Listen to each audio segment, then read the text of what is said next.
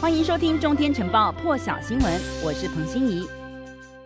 好了，世卫秘书长谭德赛在瑞士日内瓦记者会上提出警告，说全球公卫紧急情况正在恶化，特别在没有疫苗的国家，Delta 变异株和其他高传染力的变种病毒正在成为灾难浪潮，推升住院还有死亡病例。不过，并不是所有地方都受到同样的打击，世界呢正处在不同轨道的新冠大流行当中，国家和国家之间的差距越来越大。世卫首席科学家斯瓦米纳塔也说，现在出现接种疫苗之后感染 Delta 的人，大部分症状比较轻微。他也强调，疫苗保护力并不是百分之百，而是六成到七成。斯瓦米纳塔也说，现在还有大约一百零五种候选疫苗正在开发中，还有几十种呢是处在三期试验中。因此，他建议不要将不同厂牌的新冠疫苗混合施打，他说这是一个有点危险的趋势。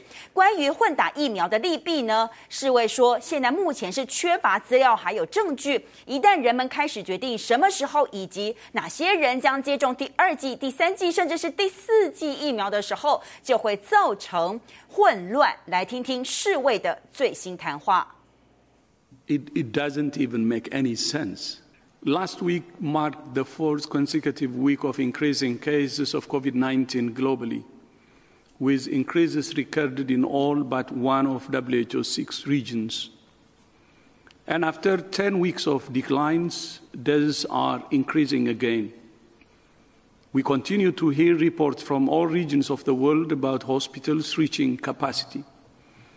The Delta variant is ripping around the world at a scorching pace driving a new spike in cases and death.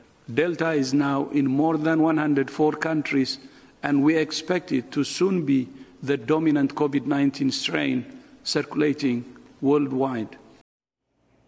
泰国公共卫生部指出， 曼谷一处建筑工地发现了七名工人同时感染了 Alpha 变种病毒以及 Delta 变种病毒株，而这七人现在是没有出现令人担忧的症状，但是卫生单位将会密切注意是不是会出现新的变种病毒，因为如果有越来越多同时感染不同病毒的案例出现的话，恐怕就会产生新的变种病毒。那么这个大型建筑工地呢，一共有一千七百三十七名工人，已经有一千三百二十七人确诊了。从四月到七月呢，确诊的当中呢，Alpha 变异株占比是七成四，Delta 变异株占比两成四，Beta 变异株呢是占了百分之一点七八。但是现在这个占比却整个倒过来，也就是 Delta 是占绝大多数的。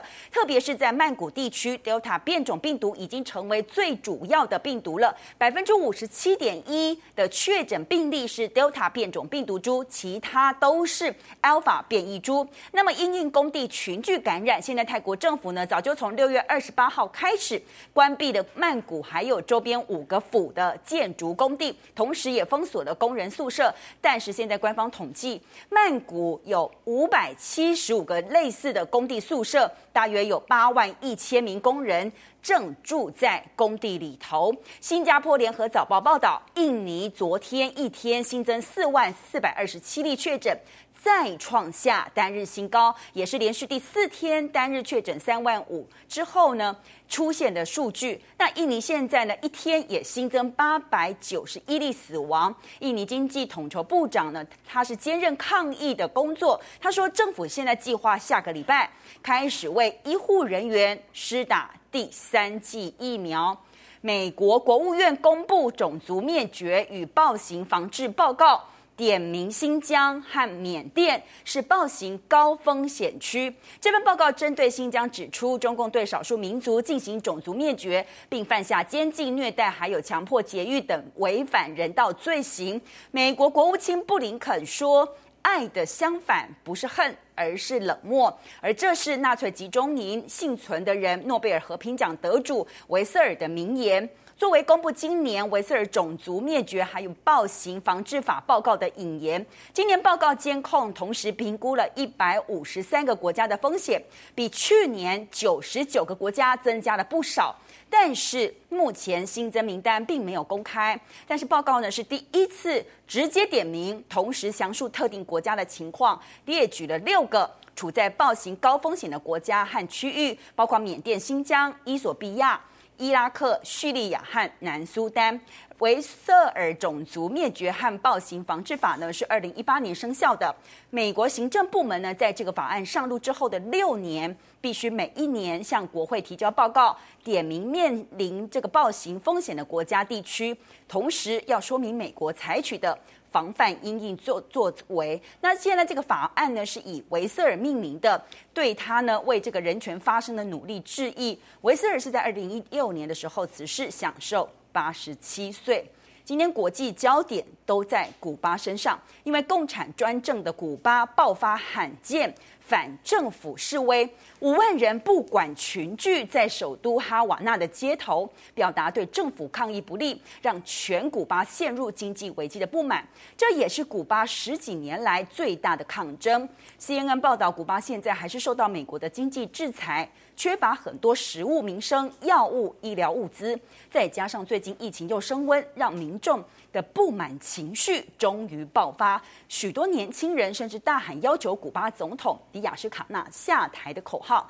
现在古巴八个城市都出现抗议人潮，警方是动用了胡椒喷雾驱赶，同时殴打示威者，予以逮捕。不过，古古巴总统迪亚斯卡纳呢发表声明，将这一切都归咎于美国的经济制裁，反控美国要为古巴的社会动荡负责，也指控是美国人付钱。给佣兵煽动这次古巴境内大规模反政府抗议，而破坏古巴的国家稳定。那古巴呢？从今年开始，几乎是每一天都有将近一千人确诊。六月底开始，疫情攀升，单日确诊十一号就有六千九百二十三人，是疫情爆发以来最高的单日确诊量。单日四十七人确诊死亡也是创新高。虽然古巴现在是有自行研发五款新冠疫苗，同时也声称其中一款的保护力有百分之九十二，但是疫苗产能还不够的情况之下，古巴现在是面临疫情扩散还有经济危机的双重冲击。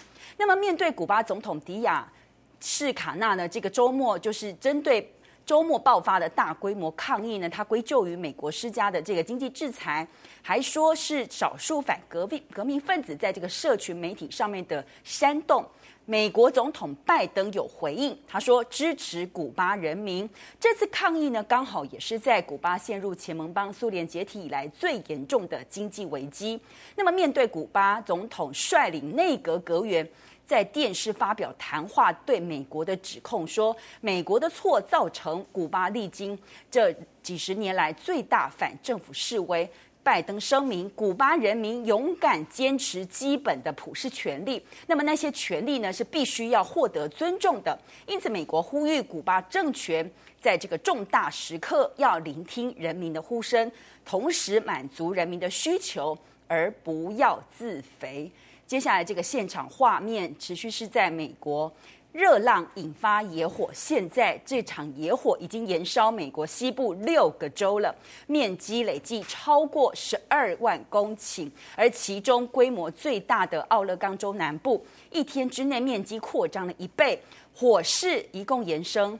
六万公顷到现在都还在蔓延当中，而奥勒冈州呢，对于加州的供电系统传输也中断，火势现在是一发不可收拾。